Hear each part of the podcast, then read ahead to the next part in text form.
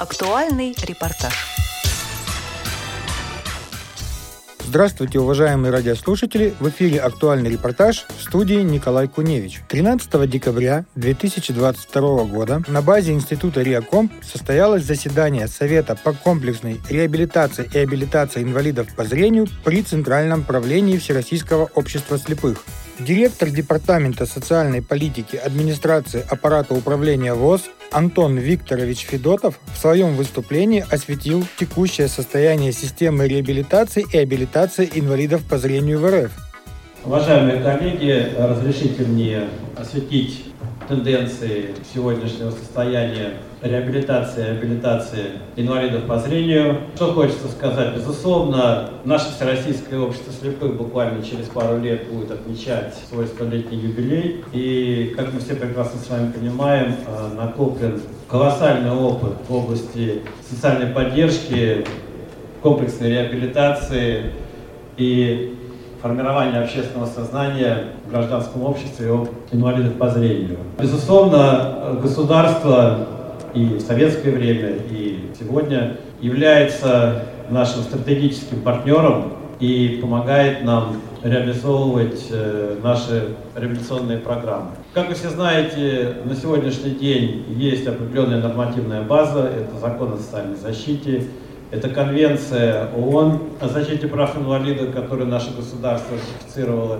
10 лет назад, и как раз недавно об этом очень широко освещалось. В октябре 2021 года была принята концепция развития реабилитации и абилитации маломобильных граждан, в том числе и детей-инвалидов. И в рамках этой концепции наше общество приняло активное участие в ее работе. Касаемо разделов комплексной реабилитации, давайте я как раз э, проинформирую по подразделам реабилитационной работы. Начнем с э, медицинской реабилитации.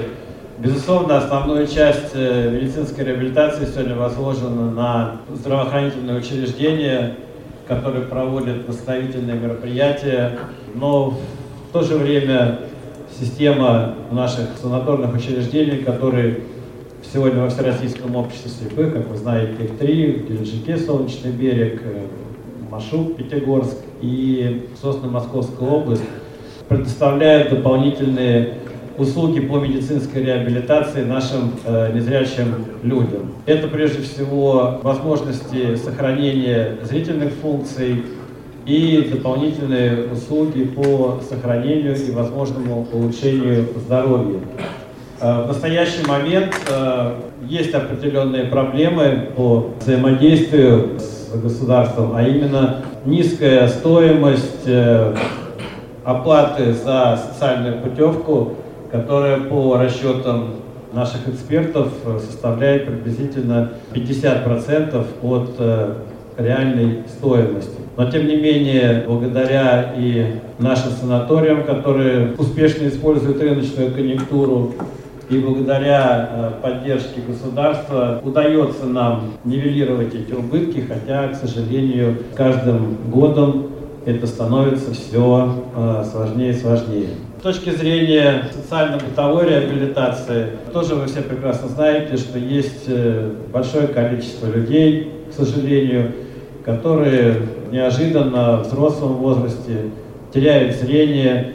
И здесь нам приходит на помощь э, наш Центр реабилитации слепых, который предоставляет услуги по социальной, бытовой реабилитации, психологической реабилитации, обучает ориентироваться на местности, самообслуживанию и способствует тому, чтобы незрячий человек становился самостоятельным э, в этой жизни.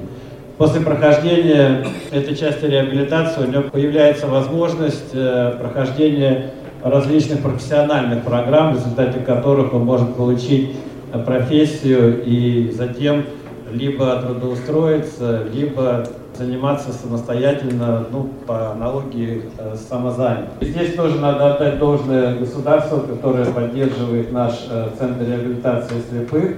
Хотя, опять же, есть такой очень тонкий момент, что согласно концепции э, до 2025 года в каждом субъекте федерации должны создаваться реабилитационные центры, и здесь э, возможен такой момент, что люди, э, проживающие, будут проходить и получать реабилитационные услуги по месту жительства. И я как раз надеюсь очень сильно на наш совет, что мы сможем формировать и четко донести до правительства конкурентные преимущества именно наших реабилитационных центров, потому что, еще раз повторюсь, э, накоплен колоссальный опыт в области реабилитации именно слепых, и работают в наших центрах квалифицированные сотрудники. Огромное значение имеет для реабилитации инвалидов по зрению э, собака-проводник. Эта тема становится тоже э, достаточно очень популярной. В год мы при поддержке государства обеспечиваем 60 человек собаковыми проводниками. И здесь надо отметить, что государство тоже формирует определенную безбарьерную среду для тех людей, которые пользуются э, собаками-проводниками, хотя есть до сих пор много проблем. Но отрадно то, что именно членами нашего общества была инициатива о создании клубов владельцев собак-проводников, которые как раз э, сначала как-то самостоятельно, но теперь э, вместе и с нашим обществом ставят вопросы о недопущении дискриминационных моментов, э, когда человек получает какие-то государственные услуги, либо услуги от бизнеса, но, к сожалению, испытывает ограничения при ну, говорить, использовании собаки-проводника. Вот это как раз и есть тот момент, когда именно наше общество, государство пытается решить эту общую комплексную проблему. Огромное для нас значение имеет э, социокультурная реабилитация. А согласно концепции развития, сегодня формируются творческие лаборатории, и мы надеемся, что эти лаборатории могут э, для нас выполнять двойную функцию. Первое – это организация совместно с нашими региональными организациями различных культурно-досуговых мероприятий, проведение кружковых всяких занятий. И в то же время, учитывая, что э, среди наших людей есть люди, которые обладают определенными компетенциями в этой области, есть такие варианты, что в будущем э, вот эти лаборатории смогут трудоустроить наших незрячих людей, которые как раз и будут выполнять э, вот эту функцию реабилитологов э, социокультурными инструментами. Также с точки зрения социокультурной реабилитации хотелось бы осветить э, совместную работу региональных организаций и государства в области реализации мероприятий, как общероссийских, э, межрегиональных, так и региональных. Я прошу прощения, что буду использовать московский опыт, потому что в аппарате управления я работаю ну, буквально полгода, но до этого, как вы многие знаете, Моя деятельность связана с Московской городской организацией более 20 лет. И как раз э, мы очень плотно работали и работаем до сих пор с Департаментом труда и соцзащиты населения города Москвы, которые помогают нашим незрячим людям участвовать во всероссийских мероприятиях, как раз согласно общегодовому плану, и проведение региональных, то есть городских мероприятий, порой открытых.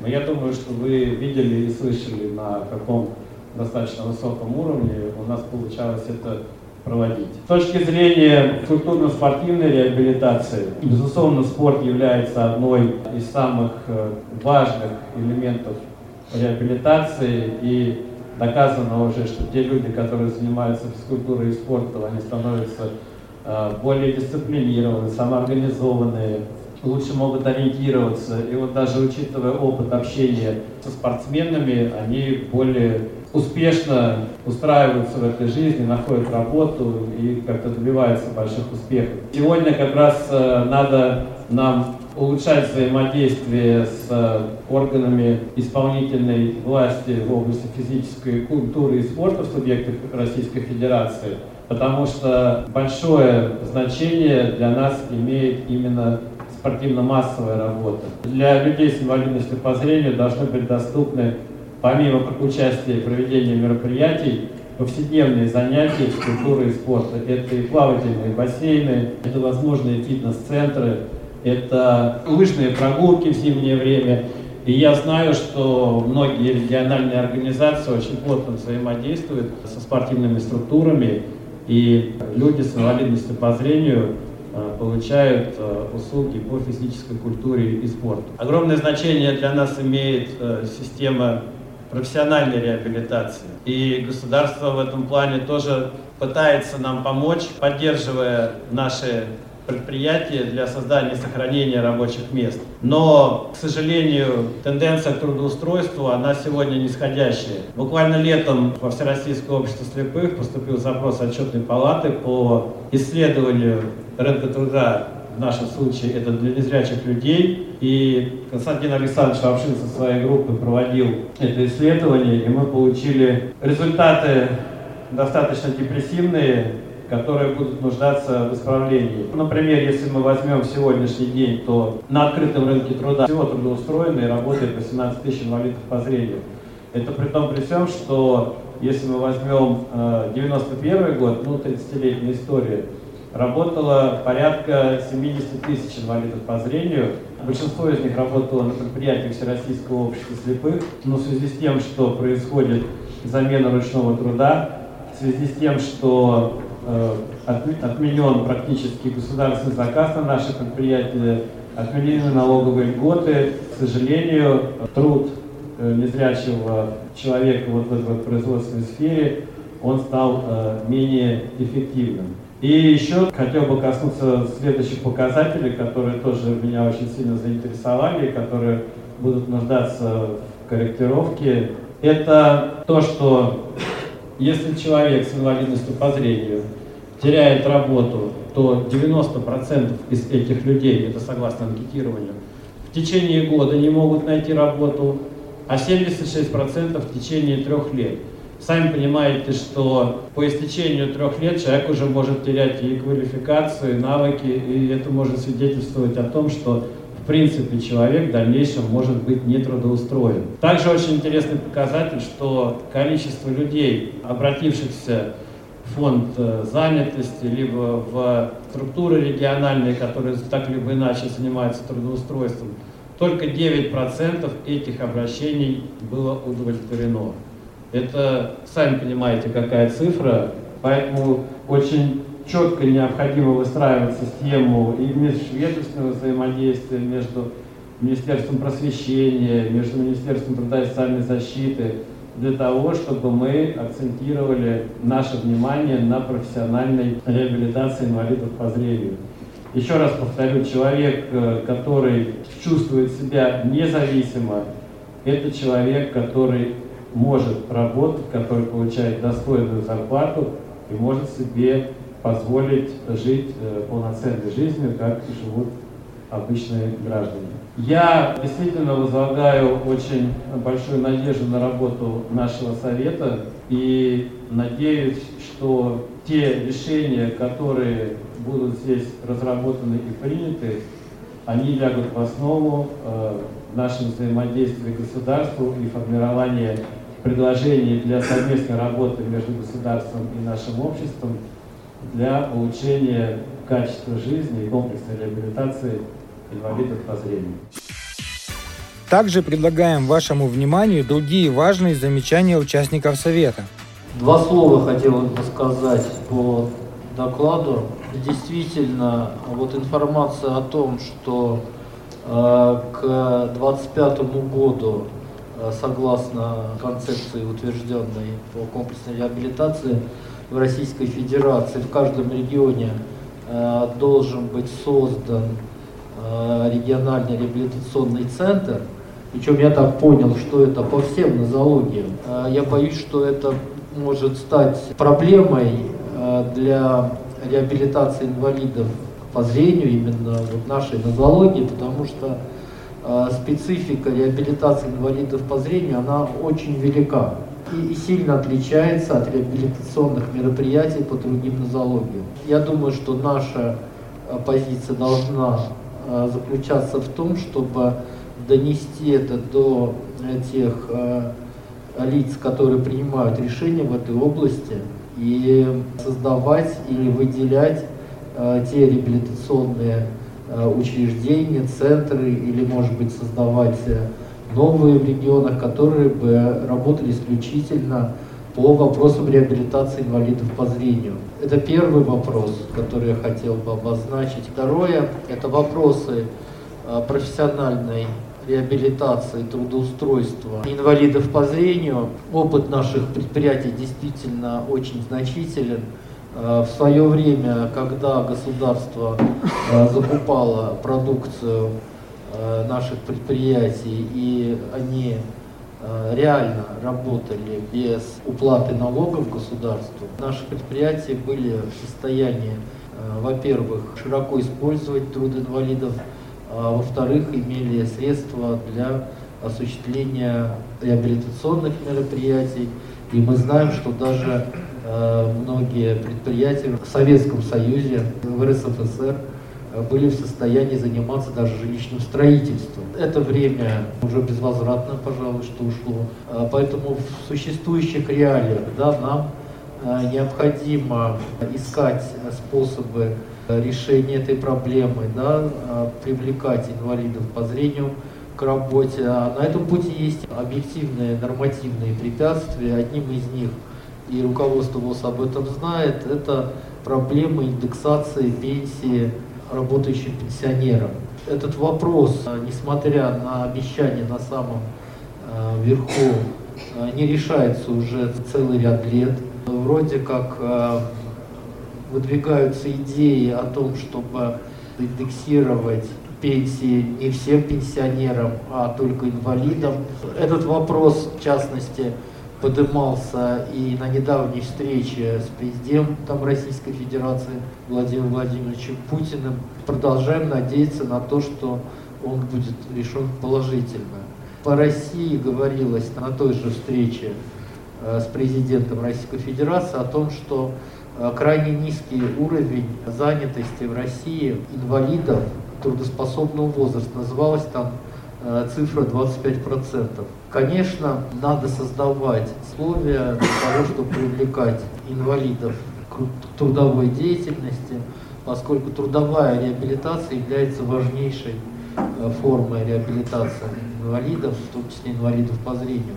Но при этом э, вот Владимир Петрович упоминал, что мы недавно были на совете директоров, и есть там и другие примеры. Например, в Самаре директор самарского предприятия Автожгут говорил о том, что у него дефицит инвалидов, поскольку все инвалиды, которые хотели бы найти работу, они задействованы. Есть и такая ситуация, хотя она скорее является исключением. Вот эти два основных тезиса, которые, мне кажется, имеют большую важность и актуальность. Уважаемые коллеги, вот вопрос трудоустройства, он, конечно, очень важен. Абсолютно согласна со всеми, что это и независимость, и финансовая, и реабилитационные вопросы решаются в коллективе, это и коммуникативные решения. Но э, мы постоянно говорим, что у нас на предприятиях работало там в три смены и так далее. Было, было время другое. Уже нам от этого надо уходить. Времена меняются. Пока мы с вами сожалеем, скинаем, поднимаем, опускаем руки, уходит время. Нам надо использовать новые технологии, новые э, проекты, новые направления. У нас ведь с сентября месяца с вами заработало постановление. Правительство 366, по-моему, есть альтернативный способ э, выполнения квотируемых рабочих мест. Почему до сих пор не используют в регионах? Потому что, наверное, люди и вообще наши специалисты, сотрудники, может быть, не совсем готовы.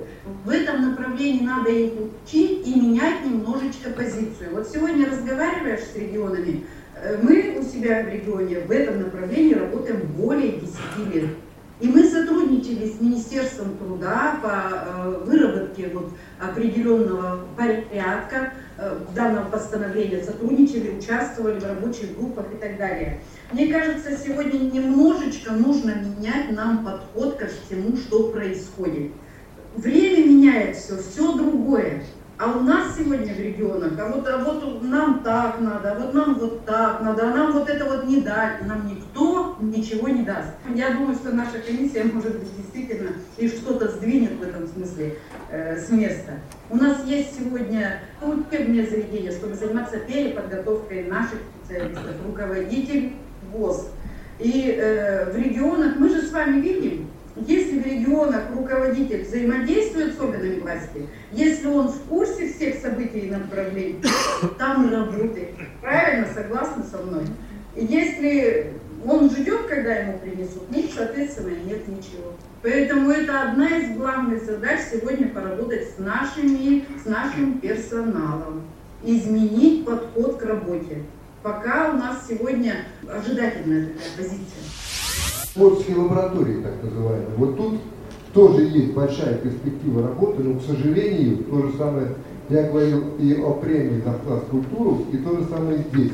Пока еще, по-моему, недопонимание у нас очень большое в этом плане, что это тоже большое, так сказать, серьезное направление работы, которое пока ВОЗ не въехал к сожалению, пока, потому что как-то это прошло мимо нас. Эти творческие лаборатории, их практически нет у нас сегодня. Ни, ни в одном, кроме Ярославля, пожалуй, я назову, потому что там финансирование идет, и там, в общем-то, э, Дом культуры, бывший Дом культуры, Центр реабилитации, он работает на все нозологии инвалидов. Поэтому там вот так происходит, но а другие центры пока, пока еще ну, как-то не осознали, что это тоже решение вопроса, тем более, что речь идет о том, что мы можем через вот эти так называемые творческие лаборатории трудоустраивать своих инвалидов, специалистов, которые могут там работать и применять свои условия. Но тут есть одно но. Вот я хочу обратить внимание на это и Антон Викторович, и тех, кто будет заниматься этими вопросами. Там, в общем-то, все понимают, что а занять инвалидов по зрению это гораздо сложнее, чем занять э, тех же самых поищиков. Да? Потому что нужно много дополнительного оборудования, нужны другие программы и много-много чего для этого. Поэтому, к сожалению, когда формировались эти центры, как-то они прошли мимо нас. И понимая это, нас не очень туда, правда, и звали, как я понимаю, поэтому сейчас, как мне кажется, надо на это обратить особое внимание, потому что это еще один путь том, чтобы мы, во-первых, реабилитировались в общей среде и, самое главное, интегрировались в общую среду вот эту инвалида, потому что мы как-то стоим обособленно по известным уже причинам, я не сказал. А еще и потому, что нам это поможет просто дальше развиваться вот в общем таком прототипе, потому что нельзя существовать ВОЗ, ВОЗ это ВОЗ, а ВОК это ВОК и так далее. Был у нас в свое время такой опыт, когда мы уже начинали работать в этом направлении, когда все нозологии инвалидов совмещались вместе, и так же сейчас работает в Ярославле. Поэтому это еще одно направление, на которое надо обратить особое внимание. Спасибо. Все самое интересное из жизни Всероссийского общества слепых только на Радио ВОЗ. Материал подготовили Марина Сухарькова, Николай Куневич и Дарья Ефремова.